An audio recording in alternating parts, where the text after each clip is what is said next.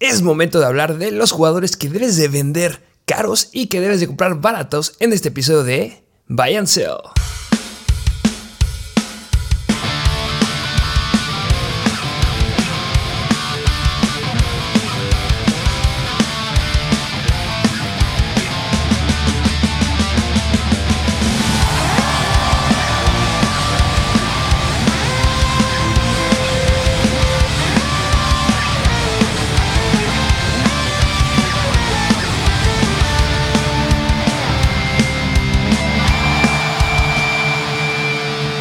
Bienvenidos a un nuevo episodio de Mr. Fantasy Football.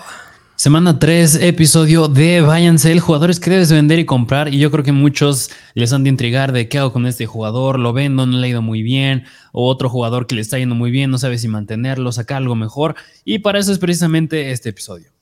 Y no solamente vamos a hablar de Buy and Sell, también hablaremos un poquito de Thursday Night Football, ¿no? Así es, el juego de los Browns en contra de los Pittsburgh Steelers, que pues nada más me gustaría mencionar que es el juego que proyecta el over-under más bajo de la semana. Ya lo veremos más adelante, pero pues pinta un juego, hacer un juego aburridón.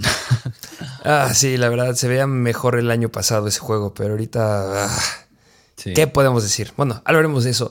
Eh, vamos a hablar de buy and sell, jugadores que debes de vender porque les fue muy bien esta semana o porque el nombre pesa y que ya se imaginarán qué nombres podremos estar mencionando, que los mencionamos en los waivers o cuáles comprar.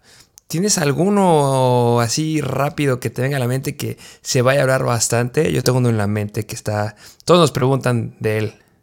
Híjole, mira, yo porque este jugador lo llegamos a recomendar bastante, yo lo tengo en muchas ligas y ahorita es el jugador que a mi punto de vista el más preocupa en fantasy, Cal Pitts. Así es, vamos a hablar de Cal Pitts, igual es el que yo tenía en mente, y también vamos a hablar de lo que pasa en muchos equipos. Ah, ¿Te parece que nos arranquemos para que podamos hablar un poquito cuando lleguemos a ese jugador? Sí, sí, sí, que a muchos les va a intrigar, pero vámonos de lleno con los jugadores. ¿Qué te parece los primeros que son los de sell, los de que tienes que vender? Venga, vamos a los, los jugadores que tienes que vender y vamos a usar que también tenemos que recordar es que están las guías Mr. Fantasy Football. Están arriba las, eh, la guía de trades, que también tenemos una guía de trades que ahorita verán lo, lo, práctica que es. Así es. Pero bueno, vámonos de lleno con los jugadores que tienes que vender, empezando con el wide receiver de los Miami Dolphins y es el buen Jalen Waddle. A ver, yo creo que si nos escucharon el episodio de waivers del lunes, no del martes, deben que entender que lo que sucedió con Tuata Bailoa, lo que sucedió con Jalen Waddle, lo que sucedió con Tarek Hill, fue de una vez, nada más. No, no, yo no me subo a ese tren de, ah, sí, los más dominantes, ah, sí, van a ser los mejores ahora en adelante. No. A ver, sí fue increíble lo que hizo Waddle, lo que hizo Tyreek Hill, la mejor dupla de wide receivers que se ha visto en Fantasy, dos touchdowns cada uno. Los dos estuvieron en el mejor equipo de la semana, rebasando los 40 puntos. Sí, pero fue en contra de Baltimore. Baltimore, la peor defensiva en contra de los wide receivers hoy en día. Es mala la defensiva de Baltimore. Vean lo que le hizo también Joe Flacco en la semana 1 a la defensiva de Baltimore con 56 targets y que la repartición increíble que tuvo. Entonces, yo no me creo, o sea, sí creo que son buenos los jugadores que tienen los Miami Dolphins, pero los Baltimore Ravens no. De hecho, estuvieron ahí, tuvieron una prueba de un nuevo linebacker que, que nos gusta bastante. Blake Martínez hizo prueba ahí con el equipo que podrán firmarlo. Entonces, deben de hacer algo esos Baltimore Ravens. Eh, ¿Tienes algunos datos de Jalen Waddle? Sí, porque Jalen Waddle de la semana 1 a la semana 2 sus números aumentaron de manera abismal. precisamente por eso está aquí en el sale, porque estos números aumentaron de manera abismal. Ahí les van unas cuantas estadísticas. Rutas corridas de la semana 1 a la semana 2 aumentó de 27 a 42. Su target share, es decir, cuántos targets con, este, mm, de manera respectiva a los que tuvo el resto del equipo aumentó de 16% a 38% y sus targets por ruta corrida aumentó de 19% a 45.2%. Y dijeras, en la semana 1 muchas yardas se le quedaron por ahí que no pudo concretar pases contra Tagovailoa. No, porque en la semana 1 nada más tuvo 45 air yards, es decir, yardas que pudieron haber acabado en total por pase para Jalen Waddle, nada más fueron 45. Es decir, esta semana en contra de los Ravens, bueno, la semana pasada fue un juego que se fue un juego situacional. Es decir, lograron hacer un comeback bastante impresionante los Dolphins, lo lograron y se apoyaron de Tyreek Hill y Jalen Waddle Pero como tú bien dijiste, Tagovailoa no es un coreback que se caracteriza por dar tanto volumen y Jalen Waddle pues no es el principal. Si fuera el principal en ese ataque aéreo, yo creo que no estaría aquí en el cel, pero ese es Tyreek Hill y por eso está aquí Jalen Waddle. Eh, en el partido de la semana pasada, eh, este Tua Tagovailoa promedió 5 targets, tuvo 50, más bien 50 targets fueron los que tuvo eh, en el partido. ¿Sabes cuánto fue el promedio que llegó a tener el buen Tua Tagovailoa en la temporada pasada? ¿Cuánto? El promedio de targets que tuvo la temporada pasada no pasaba los 35 targets por partido. No, y, lanza una cantidad estúpida de pases en ese juego. Así que vean lo inflados que están los números de estos jugadores de Jalen Waddle, de, de Tuata y de Tyreek Hill, no tanto, pero yo creo que igual de manera leve. Pero a lo que me gustaría hacer énfasis con Jalen Waddle es, ok, lo tengo que vender pero ¿por qué jugadores lo vendo? Porque tu valor está inflado, hizo como 40 puntos.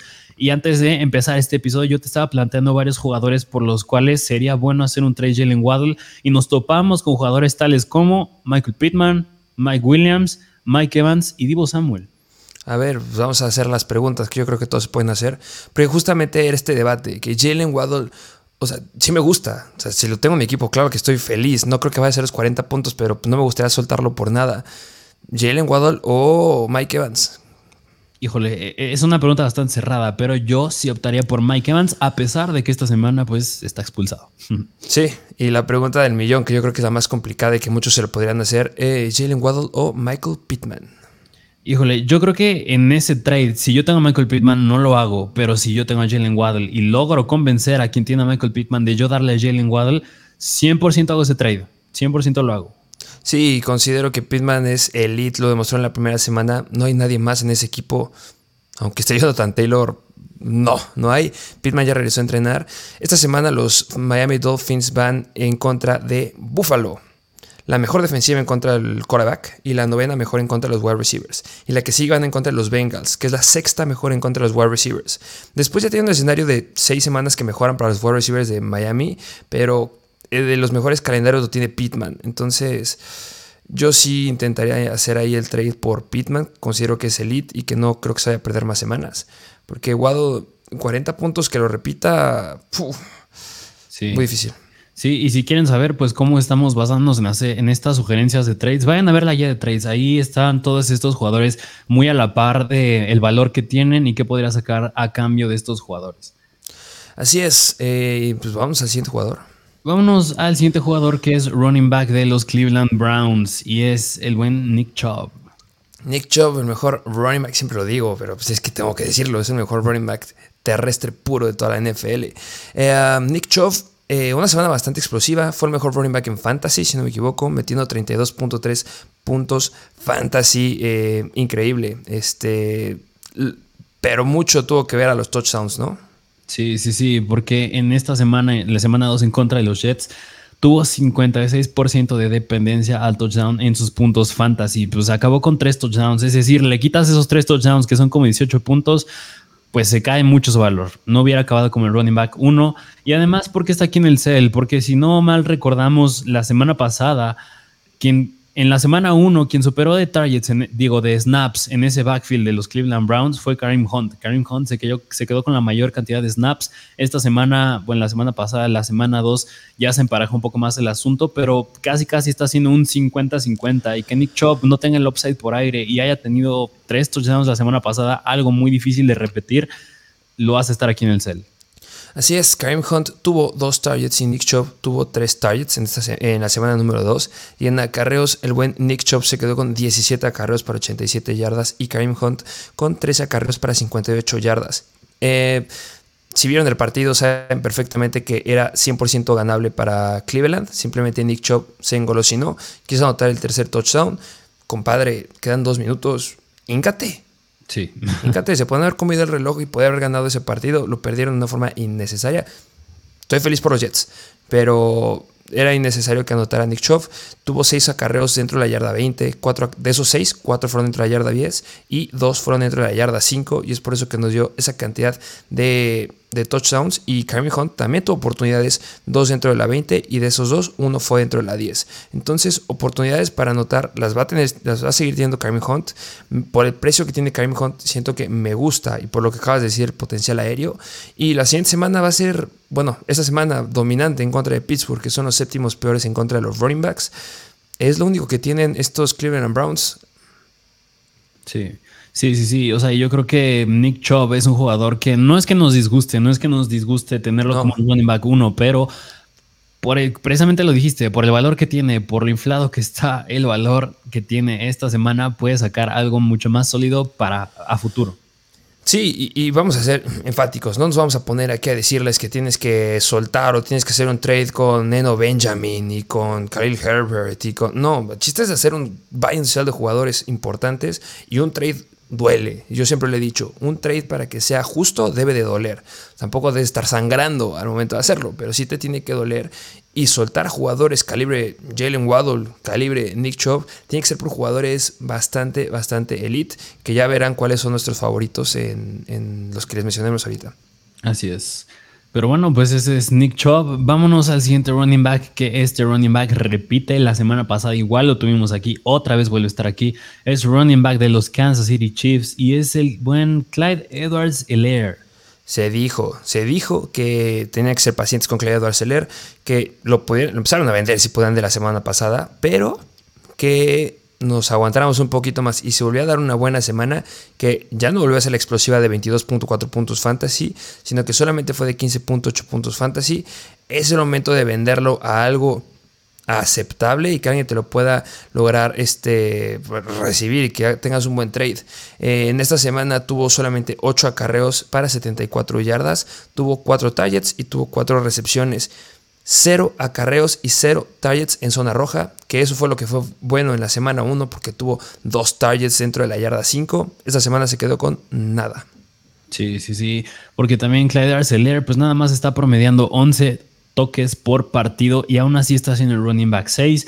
También Clyde Arcelor no es el principal running back por aire, no tiene el rol de zona igual asegurado y esta estadística no me gusta con Clyde Arcelor y si lo tienes, perdón, pero te va a doler porque tras dos semanas, Jerry McKinnon ha ocupado el 43% de los snaps y Clyde Arcelor el 39%. Es decir, Clyde Arcelor parece ser que es el titular ahí, pero los números dicen otra cosa, porque Jerry McKinnon es el que está más tiempo en el campo. Y el número de snaps, este, ya de semana 1 y semana 2, Jerry McKinnon 52 snaps y Clyde Arcelor 47 snaps. No. son buenos números para Clyde Arcelor, de verdad. Ya, suéltenlo ya. Ahora sí es la semana límite. No es de, hay una semana. No, ya déjenlo ir.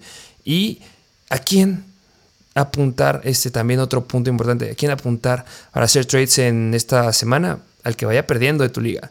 El jugador que tenga cero ganados y dos perdidos, a él hagan el trade. Porque si él tiene algún running back que de los que hablaremos ahorita y necesita puntos para ganar, que acelera en un paquete te puede dar un buen running back.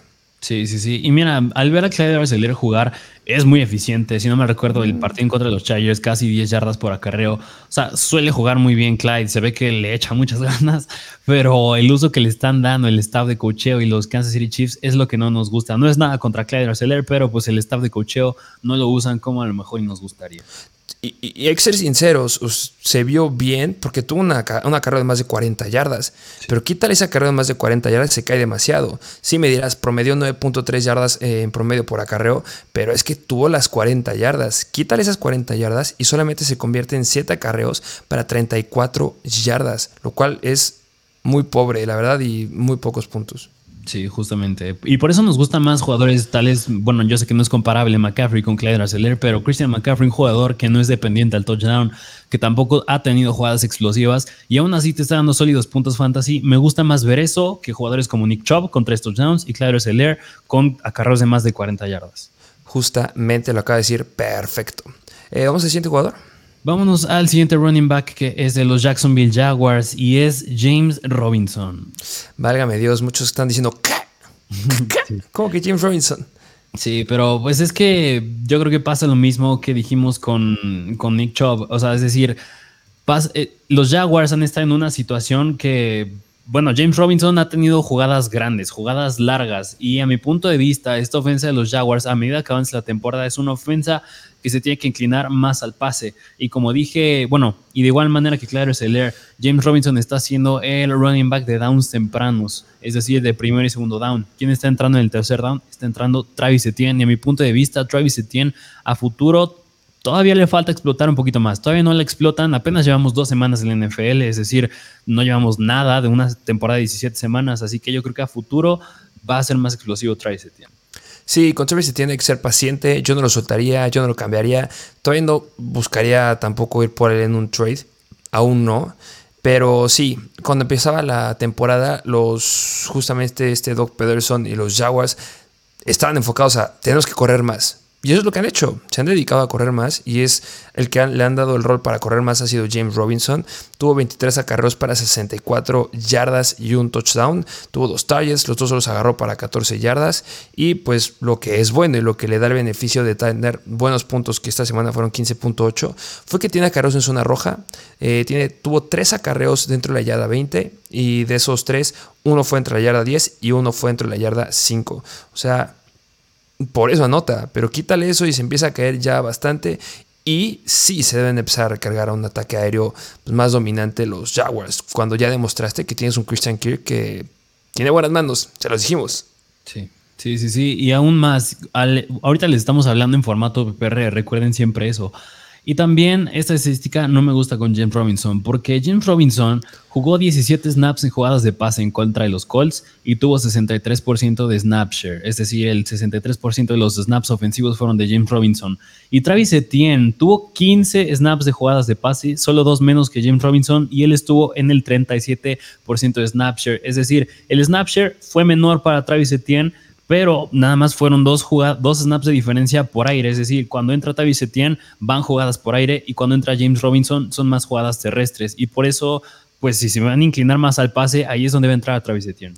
Y un equipo que les compita, por favor, porque los Colts pintan a ser peor equipo del NFL. No entiendo cómo después del equipo que tienes, pero...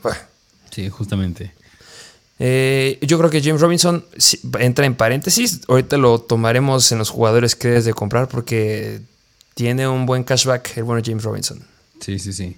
Pero bueno, pues ese fue James Robinson. Vámonos al siguiente running back, que pues es un running back bastante relevante. Es de Los Ángeles Chargers y es Austin Eckler. Austin Eckler, híjole, eh, yo creo que a muchos les duele escuchar a Austin Eckler si es que lo tienes. No, no te gusta escuchar que está tu jugador eh, del primer round en los jugadores que debes de vender. Eh, estadísticas son buenas, pero hay un datito ahí que no nos gusta mucho. En el snap rate, en la cantidad de snaps que he estado dentro del, partido, en la semana 1 fue 49% y esta semana fue 63%. Muy bien.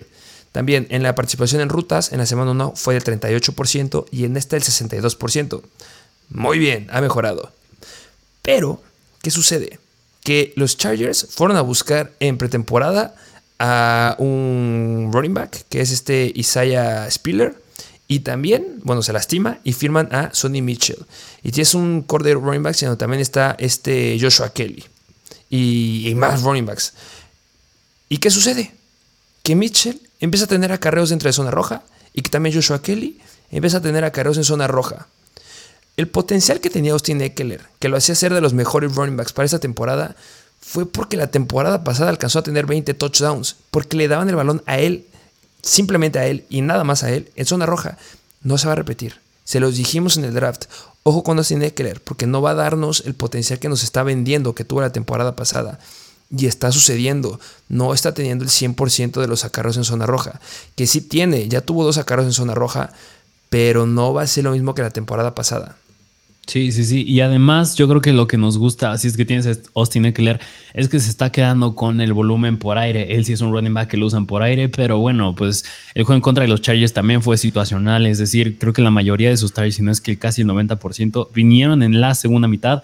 Y además, dirías tú, tiene un buena, una buena cantidad de targets. Y no es tanto así, porque a Justin Herbert le gusta mucho repartir todo igual para sus jugadores, porque ahorita, tras dos semanas concurridas, el, target share entre los jugadores de los Chargers ofensivos tanto Mike Williams como Austin Eckler, como, Austin Eckler, como Gerald Everett tienen el mismo target share, es decir, 18.42%. O sea, han tenido la misma cantidad de targets esos tres jugadores y eso tampoco me gusta tanto con Austin Eckler, porque si él fuera el líder me gustaría un poco más, pero no lo es y además falta Keenan Allen ahí todavía. Sí, cosa que no vimos la temporada pasada. El dato que tú dijiste fue súper importante. De los nueve targets que tuvo en el partido pasado, ocho fueron de la segunda mitad. O sea, 100% situacional. Y eh, en acarreos dentro de la zona roja, para ser un poquito más enfático, los dos acarreos que tuvo dentro de la zona roja fueron dentro de la 20. No fueron dentro de la 10 ni dentro de la 5, que era lo que estaba acostumbrado la temporada pasada. La temporada pasada llegó a tener acarreos promediaba casi un acarreo o dos acarreos dentro de la yarda 5 por partido. Y ahorita no lleva ninguno, ni en la semana 1 ni en la semana 2. Y en targets dentro de la yarda 10 lleva dos nada más. O sea, sí está bajando mucho por ahí. Y su porcentaje o su promedio de yardas por acarreo es de 2.8. También está cortito. Y en la semana 1, 2.6 y falta Keenan Allen. O sea, el potencial que está teniendo ahorita, lo bien que le está yendo en fantasy, es por las recepciones. Por eso llegó a 18.4 puntos fantasy esta semana. Pero cuando regrese Keenan Allen, se va a repartir más la bola. Y si le siguen dando las oportunidades es una roja a Sonny Mitchell o a Joshua Kelly, aguas. Aunque Austin Kelly sigue siendo el dominante en la cantidad de snaps. Lleva 80 snaps a comparación de 34 que lleva Joshua Kelly en las dos semanas. Sí, sí, sí. Y pues nada más, esto, bueno, ese dato del target share que les acabo de decir está en las guías Mr. Fantasy otra vez, nada más para que les guste más. Pero bueno, pues eso fue tiene que leer. Vámonos al siguiente running back que es de los Atlanta Falcons y es el buen Cordell Patterson, que yo creo que Cordell Patterson es un jugador que va a parecer difícil de vender, sí, pero ahí es cuando entra, si sabes, negociar bien. Sí, obviamente también tenemos de mencionar algunos jugadores que no son los tops pero también que son relevantes, porque Cordell Patterson, no somos favoritos de Cordell Patterson nosotros, así como otros jugadores, pero llegó a tener una semana uno muy explosiva y pues no podemos dejarlo irreal que fue en la temporada pasada. En la semana 1, 22.6 puntos fantasy. A mí me sorprendió. Tuvo 22 acarreos para 120 yardas, 3 recepciones para 16 yardas. Eh, fueron 5 targets en total, de los que agarró los 3. Y acarreos de zona roja tuvo 1 dentro de la yarda 5, 2 dentro de la yarda 10 y 3 dentro de la yarda 20. Este, y bueno, targets no lo está teniendo porque el volumen en la zona roja no es de él. Pero muy buenos números para darte 22.6 puntos fantasy. Pero ¿qué pasó ahí? Este Williams fue el que tenía más relevancia. Damien Williams era el que estaba teniendo más oportunidades. Se lastima, lo mandan a IR y es donde entra el nuevo jugador este, de los de los Atlanta Falcons, que es Algier, Tyler Algier. Y él ha tenido mucha relevancia en esa semana y tuvo un uso similar al de Damien Williams en su primer partido de temporada. Amenaza quitarle muchas oportunidades a Cordero. Sí, estos Atlanta Falcons parece usar cada vez más un, comité de running backs entre ellos. Yo creo que hay, pues obviamente está Tyler Algier, Cordell Patterson y también falta Damien Williams. Pero por eso precisamente es que está aquí en jugadores que tienes que vender. Y es un jugador que a futuro no pinta bien. Yo creo que ahorita es difícil venderlo, pero seguramente en semanas siguientes también, si no mal recuerdo, le faltó su touchdown. No se quedó con un touchdown la semana pasada. Pero cuando vuelva a tener una semana explosiva como fue en la semana 1 Cordell Patterson, yo creo que ahí es el momento preciso para vender a Patterson. Sí, y que lo puedes volver a cantar, ¿eh? Puede ser que alguien, lo mismo lo, repito, puede haber alguien que, sea que esté necesitado de algún jugador y Cordell Patterson puede ser una opción. También no podemos dejar pasar que en la semana 2, bueno, los Rams son los quintos mejores en contra de los running backs. O sea, fue una semana complicada también para él. Y esta semana van en contra de Seattle, que son la doceava peor en contra de los running backs. Podría ser que una buena semana y ahí lo vendes, como tú lo acabas de decir, o cántalo. Si alguien lleva cero ganados y la temporada pasada que acordar el Patterson, puede que pase. Se lo puedes vender a un buen precio y puedes conseguir jugadores bastante buenos o armar un paquete. Así es. Pero bueno, pues eso fue Cordell Patterson. Vámonos al último jugador que les tenemos que tienes que vender y es running back de los New Orleans Saints y es Alvin Camara. Me duele. Me duele, me duele, me duele que esté Alvin Camara aquí, pero es el nombre, el nombre pesa.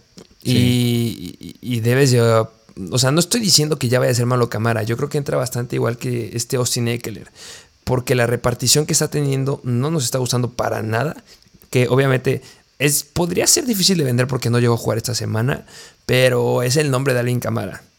este, mm, Ay, híjole, me duele hablar de Alvin Camara, la verdad. Sí, es que Alvin Camara, pues en la semana 1 sí pudo haber tenido esos problemas de lesión, ahí estaba un poquito limitado. Tyson Hill tuvo sus acarreos, Mark Ingram tuvo sus acarreos, le faltó ese volumen por aire, pero pues al ser esta una ofensa nueva, con un nuevo coreback, con un nuevo head coach, y que en la semana 1, a pesar de haber estado limitado, se haya visto esa repartición. Nos hubiera gustado ver la semana pasada, ver cómo se repartían, pero bueno, desgraciadamente no jugó. Por eso nos asusta Alvin Camara. Y pues sí, es el nombre. Y, y como dices, yo creo que entran mucho las habilidades de saber negociar. Yo creo que Alvin Camara es difícil venderlo en un trade uno a uno. Yo creo que si fuera más, yo creo que Alvin Camara lo incluyo en un trade que sea que involucre a otro jugador, que sea un 2 a 1. Sí, que lo bueno es que agarraste a cámara en el round 2. Eso debería ser lo bueno. Pero para que sea un poquito más específico, vamos a los números, que nos gusta hablar de números y les gustan escuchar los números. En la semana 1 tuvo 12 toques a balón para 42 yardas. Y Mark Ingram, que es el running back 2, en teoría ahorita, tuvo 5 toques a balón para 27 yardas. O sea, la mitad de los toques que tuvo Camara los tuvo Mark Ingram. Se esperaba que Mark Ingram fuera muy relevante en la semana 2, pero también estuvo limitado y pues no pudo tener el volumen que esperábamos. Pero no podemos dejar pasar que Alvin Camara en la temporada pasada, cuando estaba saludable Mark Ingram, solamente llegaba a promediar 15 toques a balón. Es muy poquito para un running back que es de los principales o que estaba considerado de los mejores del NFL. Sin Mark Ingram, Alvin Camara, para que tengan esa idea, promediaba 24 toques a balón. O sea, de 24 caer a 15. Y ahorita Mark Ingram va a seguir estando en el equipo, va a seguir estando saludable. El escenario para Alvin Camara es tener de 15 a 17 toques a balón por partido sin dejar pasar. Que ahorita ya tienen un James Winston, que es un, running un quarterback que corre más. Y que ya tienen a tres armas bien importantes en el ataque aéreo, a diferencia de la temporada pasada, que ya es Jarvis Landry, Michael Thomas y Chris Olave.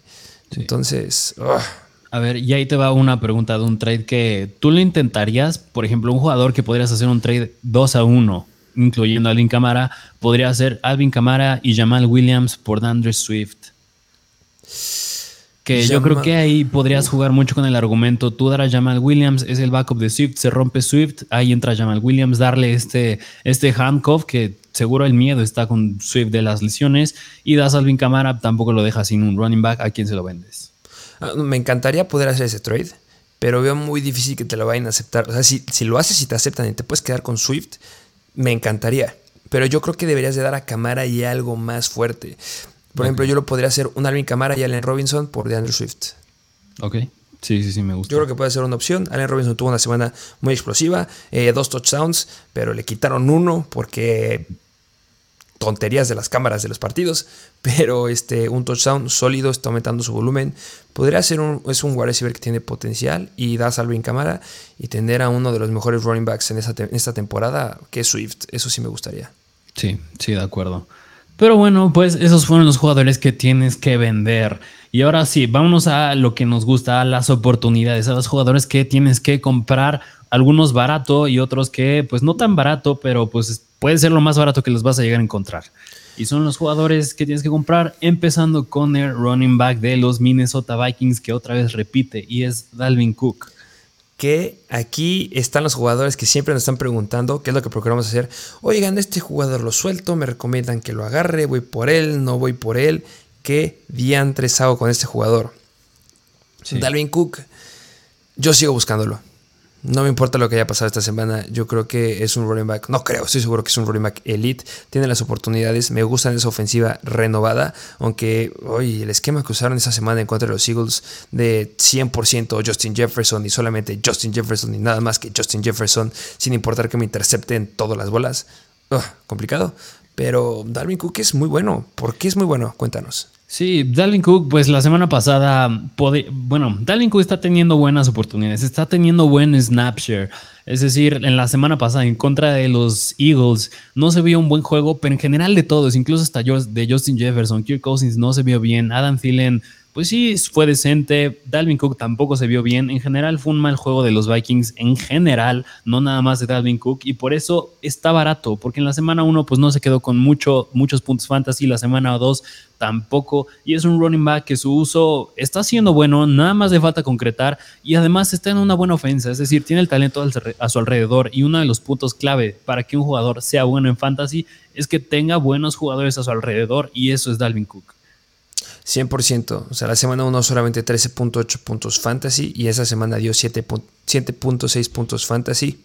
Eh, acarreos muy pobres. La semana 1 fueron 20 acarreos, muy buenos, una gran cantidad, solamente que no fue productivo en fantasy, porque estuvo promediando 4.5 yardas por acarreo, lo cual es muy bueno. Y la semana pasada, bueno, sí, la semana 2, 40 snaps jugó para 6 acarreos. Se me hace muy, muy poco eh, la oportunidad que le llegaron a dar al buen Dalvin Cook. Pero yo creo que aquí hay un poco de riesgo.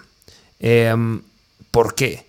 Porque yo le doy una semana más para que explote, así como hablaremos de otro jugador, porque van en contra de Detroit, que al día de hoy son la peor defensiva en contra de los running backs. Deben de usarlo. Y si Dalvin Cook regresa a ser el Dalvin Cook que conocíamos de la temporada pasada. Olvídense, ya va a ser inalcanzable. Yo espero que de verdad alcance unos 20 puntos sin ningún problema. Debería de lograrlo. Entonces, que lo puedas conseguir barato esta semana es una gran opción. Sí, de acuerdo. Así que, pues, concuerdo contigo. Si hay una semana en la que tenemos que ver el potencial de Dalvin Cook, va a ser en esta. Pero si no, ya me empezaría ahora sí a apretar el botón de pánico con él. Sí, justo. Y no lo vendan. Denle, aguántenlo. Si tienes a Dalvin Cook, no, que no pan del cúnico. Y este, aguántenlo ahí porque esta semana va a ser muy buena. Sí, así es. Pero bueno, vámonos al siguiente running back. Que este jugador es novato, es running back de los New York Jets, es Breeze Hall. Y Breeze Hall es un jugador que nos gusta mucho, es de nuestros sleepers favoritos. Y a lo mejor y no está tan barato. Pero yo creo que si me preguntas, esta semana va a ser lo más barato que le vas a llegar a encontrar de aquí a lo que resta de la temporada y por eso yo sí buscaría hacer un trade por él. A lo mejor, otra vez lo repito, no está barato, pero yo creo que va a valer la pena por lo que promete por el resto de la temporada. Sí, porque los trades tienen de doler. Y es de mis jugadores favoritos. En esa, en esa temporada lo acaba de decir perfecto. 12.1 puntos fantasy en la semana 1, 13 puntos fantasy en la semana 2, siendo el running back 2. Eh, no me importa. Eh, a lo mejor los números de esta semana no son tan, tan llamativos como lo llegaron a ser en la semana 1, porque en esa semana solamente tuvo 17 snaps, y eso es mucho menos a lo que vimos en la semana 1, donde tuvo 36 snaps. En comparación, el buen Michael Carter tuvo 40 snaps, entonces sí aumentó muchísimo la diferencia, fue abismal en comparación a la semana 1. Recordemos que en la semana 1 se enfrentaron a los, la pésima defensiva de Baltimore. Pero Brice conforme va avanzando, va a ir mejorando y va a tener muchas más oportunidades. ¿Qué nos gusta? ¿Qué nos encanta? Pues que ha tenido oportunidades ya oportunidades en zona roja. Tuvo ya una carrera dentro de la yarda 10, lo cual es muy bueno. Y también tuvo un target dentro de la yarda 10 esta semana. Estuvo promediando 7.1 yardas por acarreo y tuvo una carrera de más de 20 yardas. Sí, y precisamente por eso su uso va a empezar a aumentar. Michael Carter, esta bueno, la semana pasada, siempre digo esta semana, pero es la semana pasada, pues Michael Carter se quedó con menos de 10 puntos fantasy, si no mal recuerdo, y yo creo que esa va a empezar a ser la realidad de Carter. Claro que va a haber juegos en los que va a alcanzar unos 15 puntos, pero su realidad yo creo que va a ser quedarse en los 10 puntos un poquito menos y quien va a empezar a aprovechar eso va a ser Brice Hall. 3.3 yardas eh, por acarreo de Michael Carter y 7.1 yardas por acarreo de Breeze Hall. Obviamente tiene que ver las 20, la explosiva jugada de 20 yardas que tuvo, pero sí está siendo más efectivo. Y lo dijimos, se sabía. Es que también es un escenario que tampoco es como que, ah, es que no lo voy a agarrar porque no es el running back 1. Breeze Hall es para oportunidades de corto yardaje y para situaciones de tercera, de tercera oportunidad. Y es donde va a empezar a tener más volumen. Esta semana van en contra de Cincinnati. Es la onceava mejor defensiva en contra de los running backs. Va a estar interesante cómo empiezan a usarlo. Y también la que yo marco como una línea clave es la semana 4, que van en contra de Pittsburgh. Porque ya en teoría debería regresar Zach Wilson. Y al día de hoy, Pittsburgh es la séptima peor defensiva en contra de los running backs. Yo creo que es un buen escenario. Y si de repente vemos que Zach Wilson lo empiezan a usar más y tiene mucha más confianza con Briscoe que con Michael Carter, aguas porque ya no lo vas a poder conseguir tan barato. O sea, de verdad está muy barato. Yo creo que los trades son sencillos. Como quién podrías ofrecer por Breeze Hall. Por Breeze Hall, para que sea una idea, en la guía de trades lo tenemos con un valor de 45. ¿Quiénes están a la par más o menos? Un Ezekiel Elliott, un Miles Sanders, un Travis Etienne, un Antonio Gibson, incluso me atrevo a decir un Josh Jacobs. Son jugadores que pues los, además que les dije de Brice Hall, que están teniendo un rol importante a excepción de Travis Etienne. Yo Travis Etienne si no lo vendería, no haría un trade por este Brice Hall, lo aguantaría Travis Etienne. Pero hablando de Miles Sanders, Ezekiel Elliott o Josh Jacobs, o me atrevo a decir incluso James Robinson, yo creo que sí haría un trade por Brice Hall por el upside. Eh, de todos los que decir, sí, 100% escojo a Brice Hall, me lo quedo, excepto James Robinson. A James Robinson no lo ofrecería por Brice Hall, porque sería un trade que te aceptarían de volada. A James Robinson, que por eso les dije que está en paréntesis, tienen que ofrecerlo por alguno de los tops. ¿Por quién? Por Dalvin Cook o por Derrick Henry. Es donde yo colocaría el precio de James Robinson. Yo creo que sí es viable, porque los que tienen a Dalvin Cook y los que tienen a Derrick Henry van perdiendo y necesitan ganar. Entonces, si metes a James Robinson y métele un jugador más, qué sé yo, uno sencillito, que no esté tan complejo y que ya tiene una semana explosiva, cae perfecto. Y prefiero tener, obviamente, priorizar sobre Darwin Cook, pero pues, pues Derrick Henry también es un jugador que tenemos aquí en los que debes de comprar baratos, ¿no? Así es. Y pues, bueno, pues ya que estamos hablando de Derrick Henry, pues ¿qué te parece si lo mencionamos de una vez que es el running back de los Titans? Pues Derrick Henry, que pues yo creo que si lo tienes, es un jugador por el que, cual te estás preocupando mucho, no está siendo eficiente. De hecho, pues creo que la semana pasada incluso llegó a tener, ya llegaron a entrar otros running backs en su lugar, hasta Ryan Tannehill lo sentaron, entró Malik Willis. Pero digo, era la defensiva de los Buffalo Bills. En la semana 1 en contra de los Giants sí se vio su, su inefectividad. Pero yo te decía con Derrick Henry cuando decíamos de ponerlo aquí en jugadores que debes de comprar. Yo lo compro a Derrick Henry siempre y cuando no lo use en mi puesto de running back 1 en mi alineación. Yo lo compro si me llega como un running back 2. Justo, es lo que, está, es lo que acabamos de decir. Es que si puedes ofrecer un James Robinson que tú lo agarraste para una posición de flex o que con suerte lo llegas a agarrar de waiver si es muy corta tu liga, tener a Derrick Henry no es cualquier cosa. Porque un running back 2 que sea inconstante, pero si me va a dar semanas de 25, 30 puntos, adelante.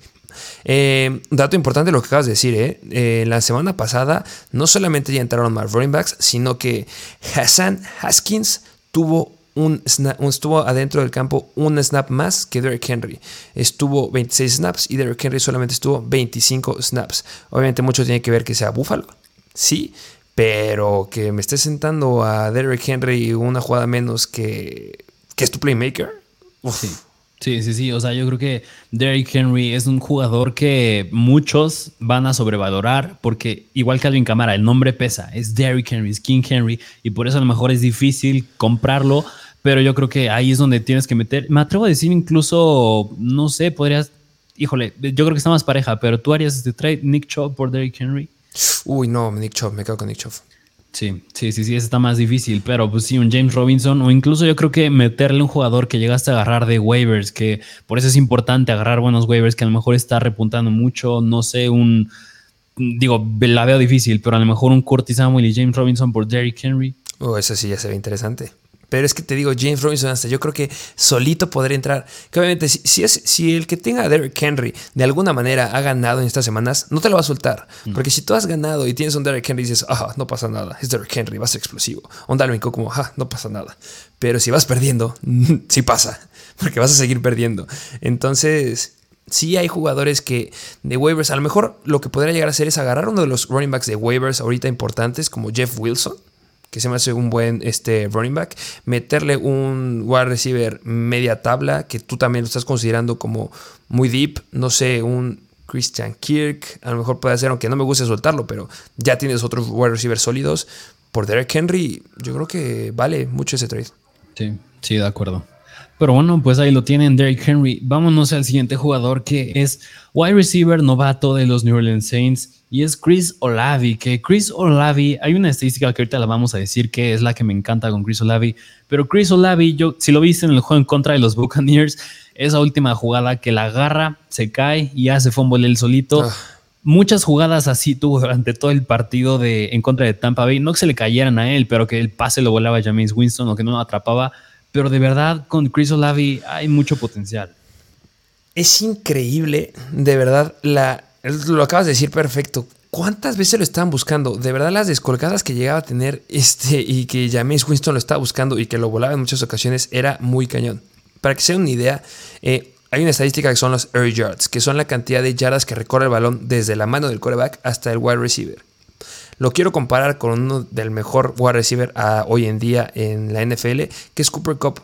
que a lo mejor no lo buscan tan profundo, pero sí lo buscan en repetidas ocasiones. Los air yards por partido que promedia, que promedia Cooper Cup son 106 yardas por partido. Y eso nos ha dado 31.8 puntos fantasy en la semana 1 y 33.8 puntos fantasy en la semana 2. ¿Sabes cuántas yardas por partido, air yards, promedia el buen Chris Olave? 177. O sea, ¿qué nos dice eso? O sea, es un wide receiver deep threat. Es un deep threat 100% y que lo están usando demasiado y que simplemente todavía no explota porque no le han colocado bien los pases y porque es novato. Pero está aumentando y va a ir poco a poco avanzando. De verdad, Chris Odave es un gran wide receiver. Ya se los, los llegué a comentar en episodios pasados. Los Saints subieron mucho en el draft. Pensamos que iban a ir por Pickett, pero no lo hicieron y fueron por Chris Olave. Sorprendió a muchos y al día de hoy es el wide receiver que tiene la mayor cantidad de air yards de toda la NFL. Davante Adams creo que también es uno de los que va bien y tiene 132. 177. Wow.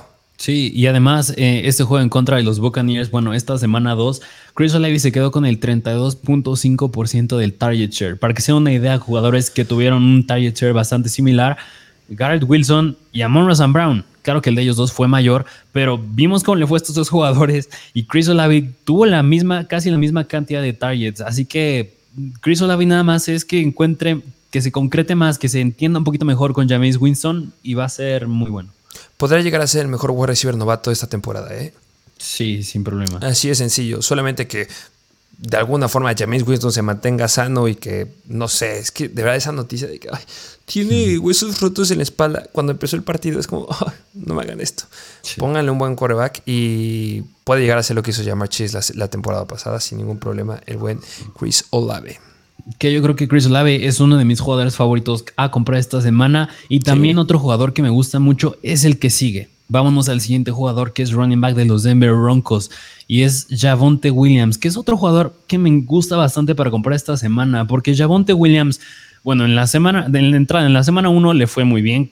Fue el jugador creo con más target share entre running backs de toda la semana de todos los equipos. Y en la semana 2 vimos ese juego bastante deficiente de los Broncos en general. Y Javonte Williams, algo bien interesante con él es que todavía no se queda con ningún touchdown. O sea, ya ha hecho lo que ha hecho sin touchdowns, es muy bueno. Es excelente. En la semana 1, 21.8 puntos fantasy.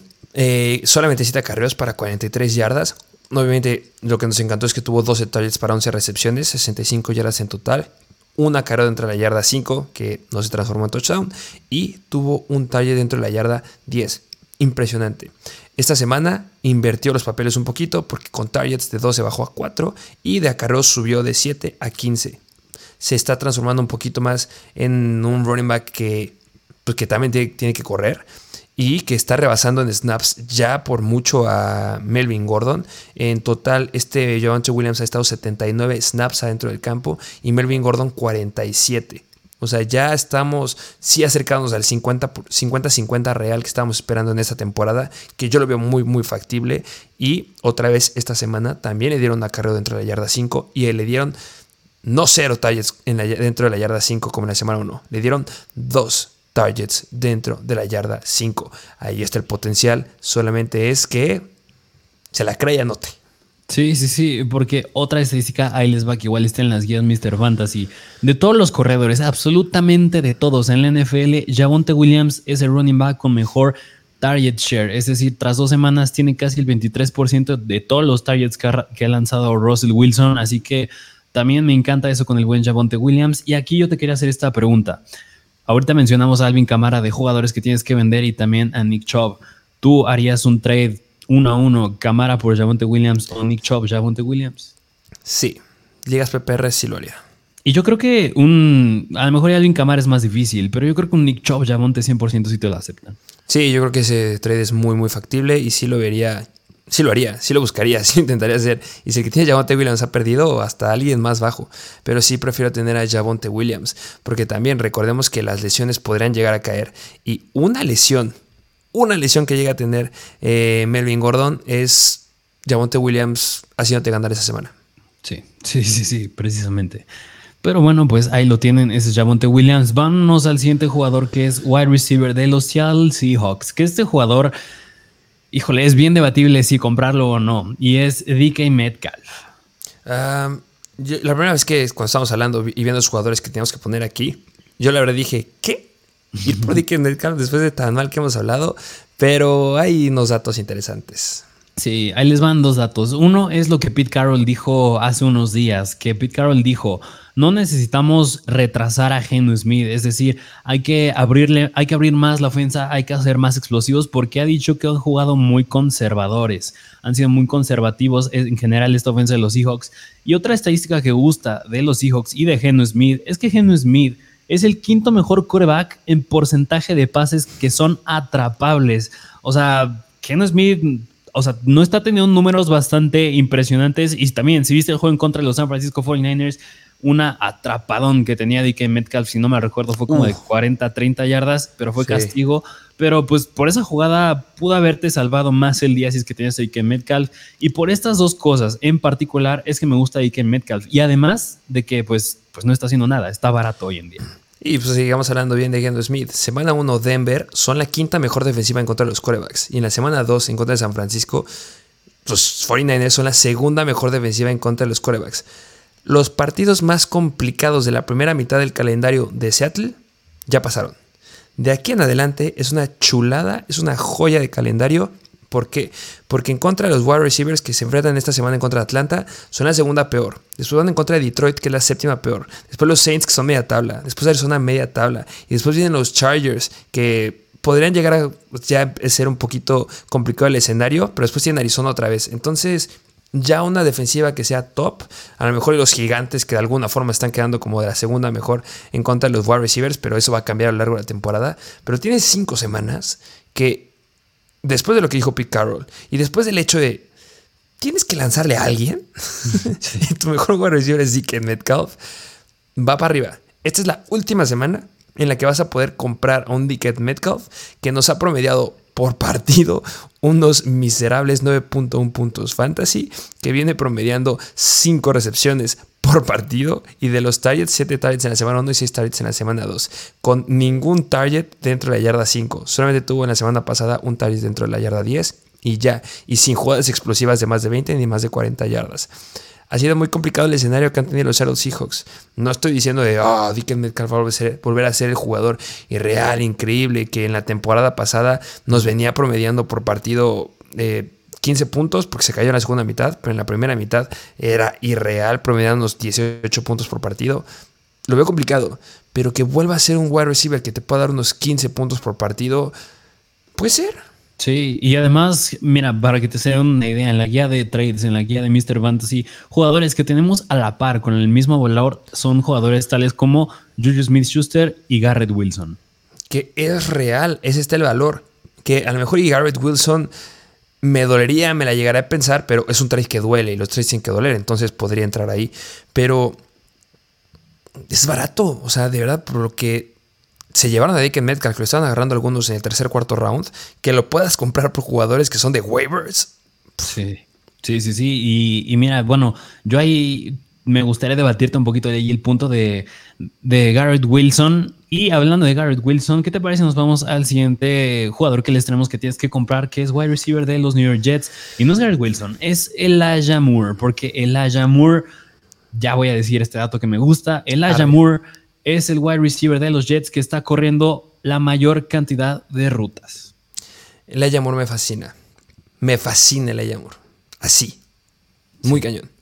Si hay un equipo, a lo mejor este es igual atascadísimo mi, comentario que voy a aventar, pero si hay un equipo que puede replicar, bueno, si hay equipos que puedan replicar lo que llegó a hacer Togo Bailoa con Tarek Hill o con Jalen Waddle, obviamente no con los 40 puntos, pero sea tener a dos wide receivers elite en alguna semana muy explosiva, obviamente pues, van a estar ahí los Cincinnati Bengals, van a estar los Buffalo Bills, pero que son de los no considerados tan altos y que no tienen wide receivers elite que se llegaron en el draft, son los Jets.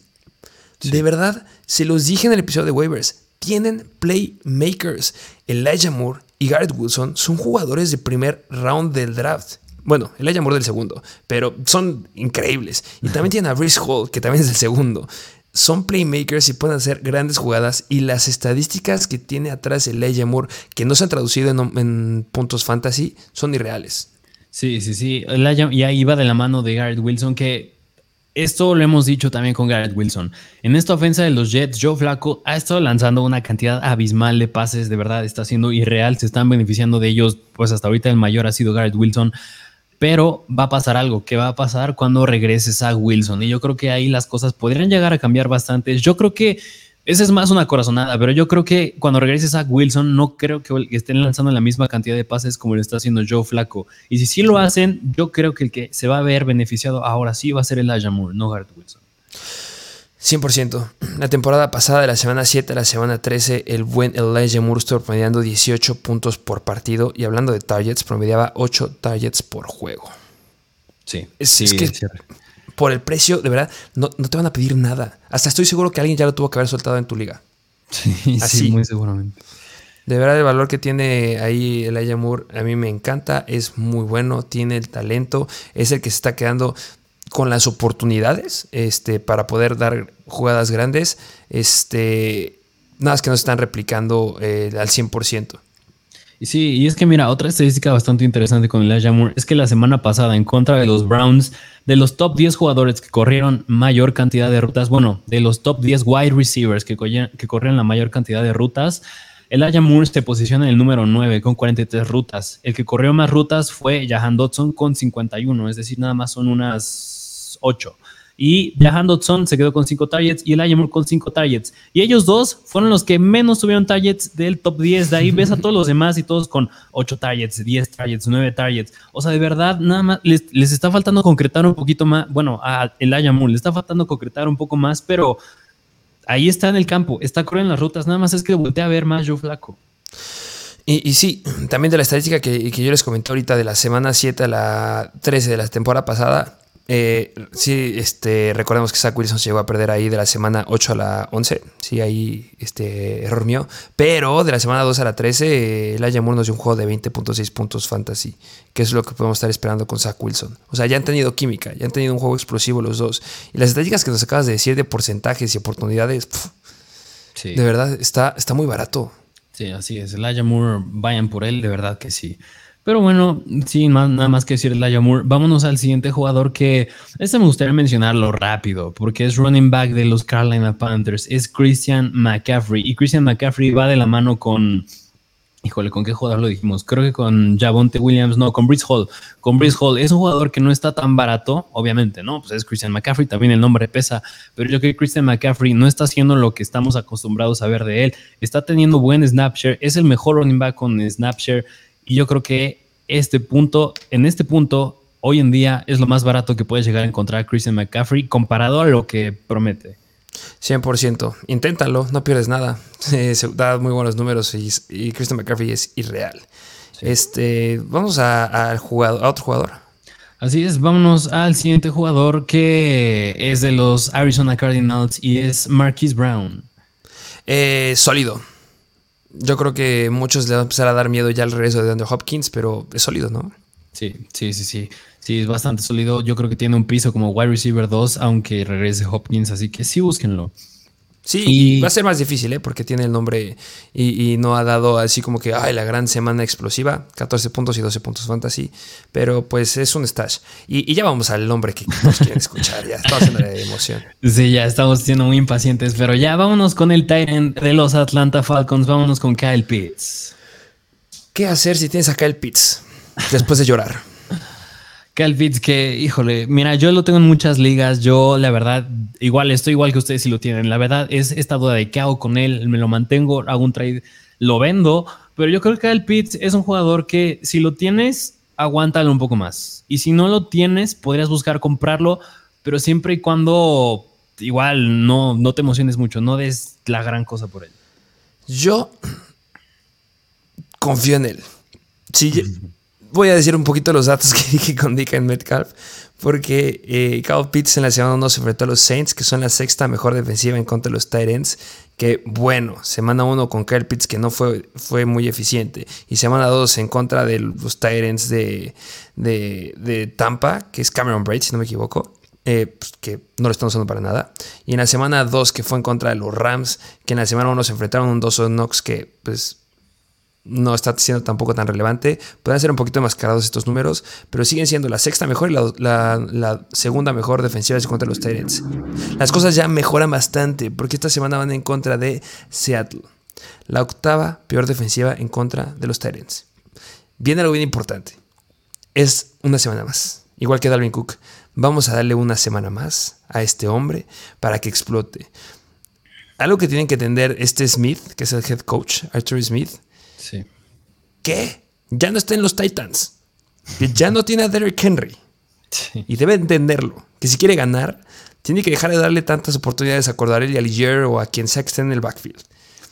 Tienes al Tyrant Elite más increíble de toda la NFL. ¿Por qué? Porque es joven, a diferencia de los otros. Tiene un talento nato. Es irreal. Úsalo. Oh, es que esto no es fantasy. Nosotros estamos buscando ganar, compadre. Gana con Pitts.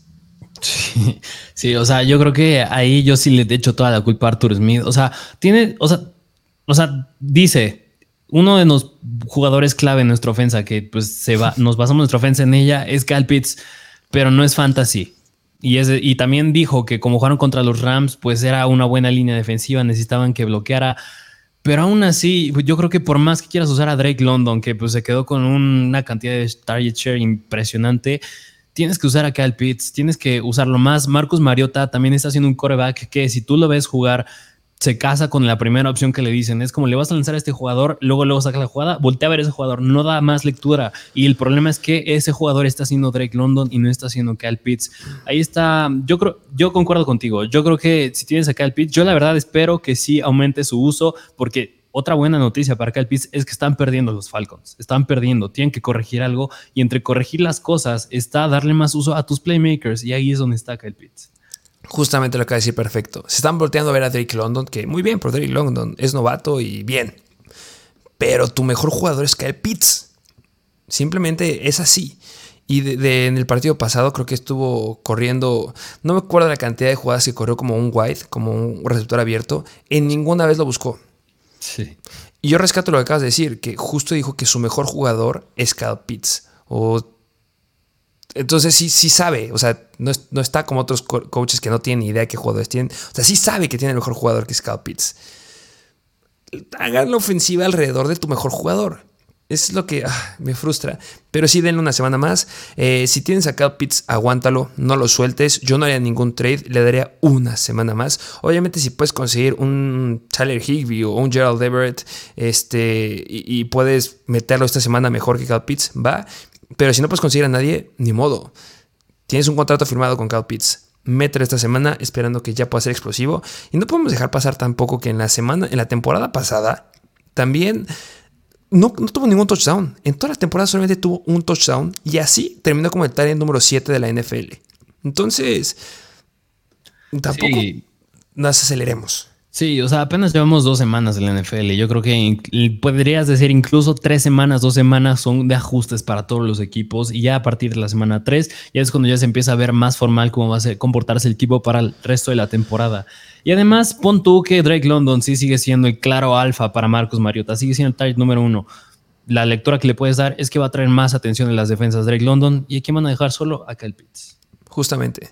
De verdad, no dejen tirar la toalla. Este, harás un trade por Kyle Pitts, yo igual me aguantaría. Está muy barato. Este, si tú tienes dos Tyrants o tú eres el que agarró en waivers a Tyler Higby y tienes arriba en tu roster oficial a un Dalton Schultz, o bueno, no, se lastimó. Este, tienes a un Dallas Goddard, por ejemplo, haz el trade, consíguelo. Si puedes tener a Kyle Pitts en tu banca, cuando de una semana de 25 puntos que va a suceder, lo cambias por un jugador elite.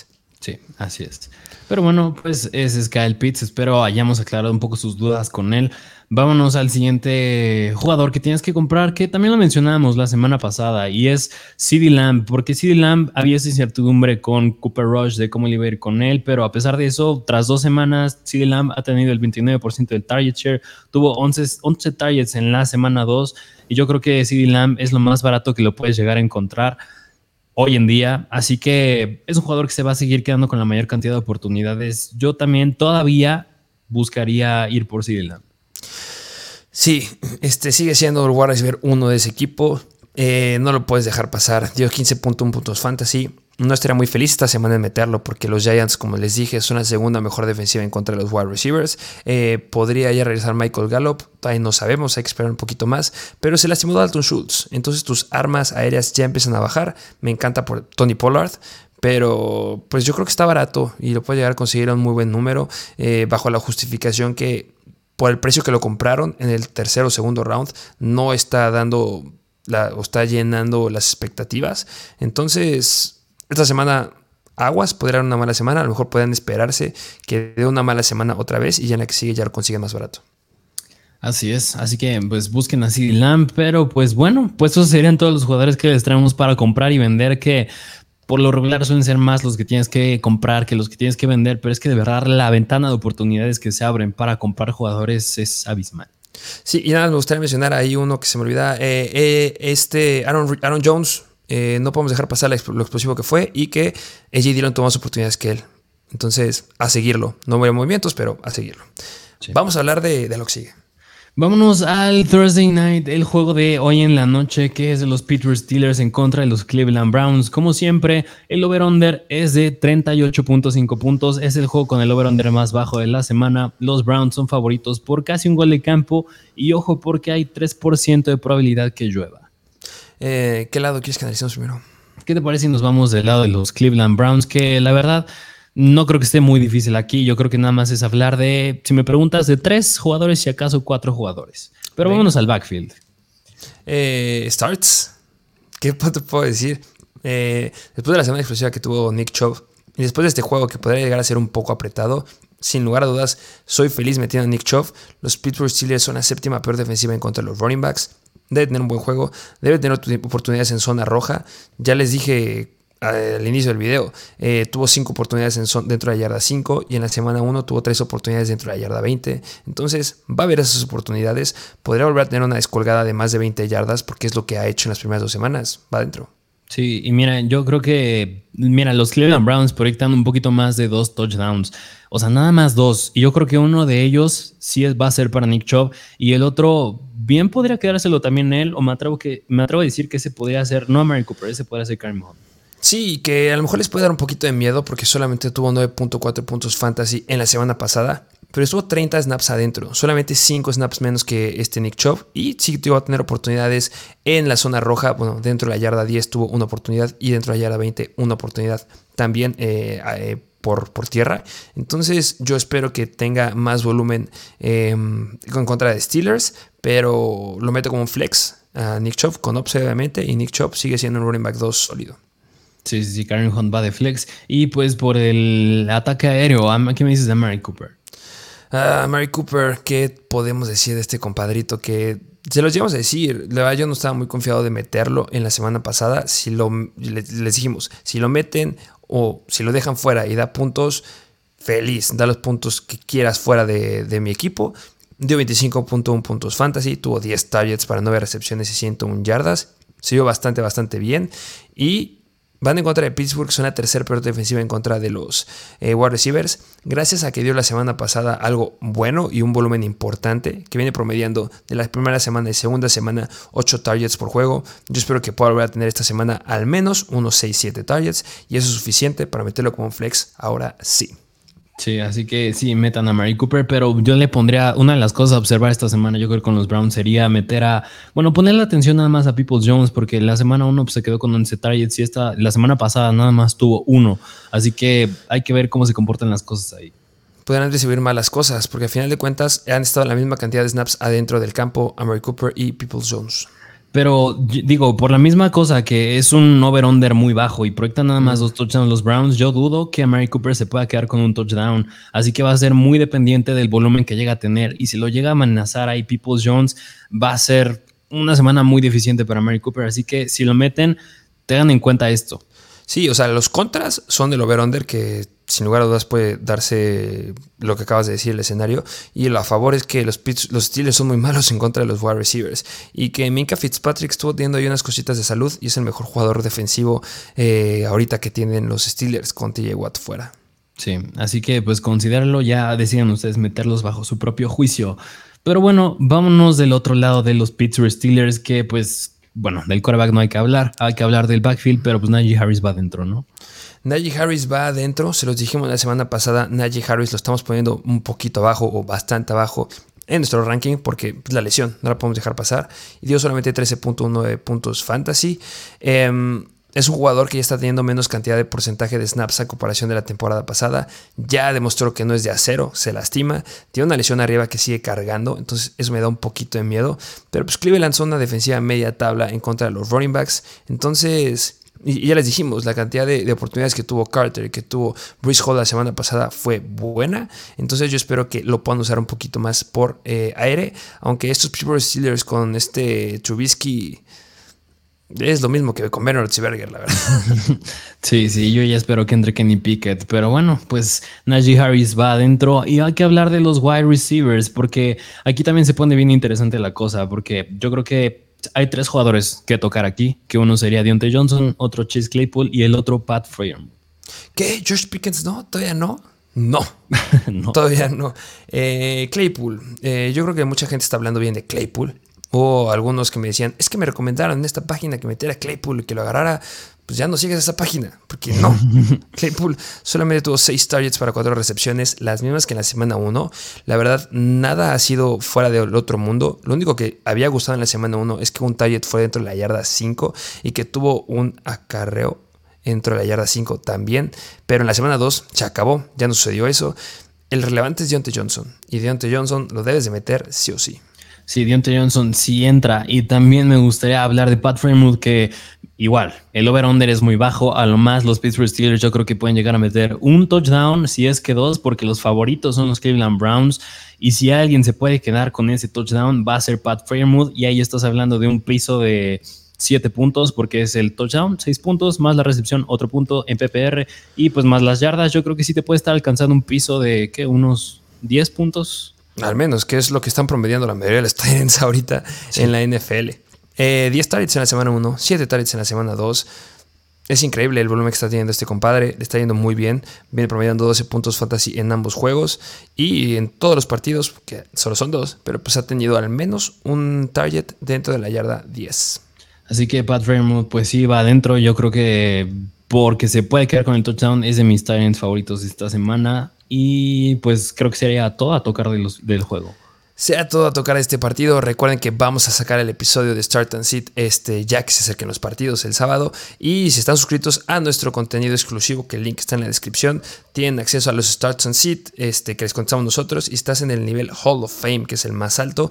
Puedes mandarnos mensaje cuando quieras y nos tardamos menos de 24 horas en contestarte cualquier duda que tengas. Que nada más, a mí me gustaría mencionar de este Thursday Night Football. Si tienes jugadores que vas a iniciar en la posición de flex o cualquier jugador yo creo que no lo dejes libre la posición de flex. Si vas a alinear un wide receiver o un running back como Kareem Hunt en el puesto de flex, muévelo al puesto de running back o muévelo al puesto de wide receiver y deja libre el puesto de flex porque no sabes qué pueda llegar a pasar en cuanto a noticias y ahí es donde puedes tener más oportunidad de, mover a jugadores. Como Gabriel Davis esta semana. Sí, sí, sí. Así que si vas a iniciar juegos del juego de en la noche, mételos a la posición de wide o running back, no en la de flex. Sí, porque ahí puede entrar un running back, un wide receiver o en algunas ligas un tight Entonces esto es clave, no lo dejen pasar. Así es. Eh, será todo por el episodio de hoy. Así es, pues espero les haya gustado y pues que disfruten Thursday Night Football. Nos vemos a la próxima.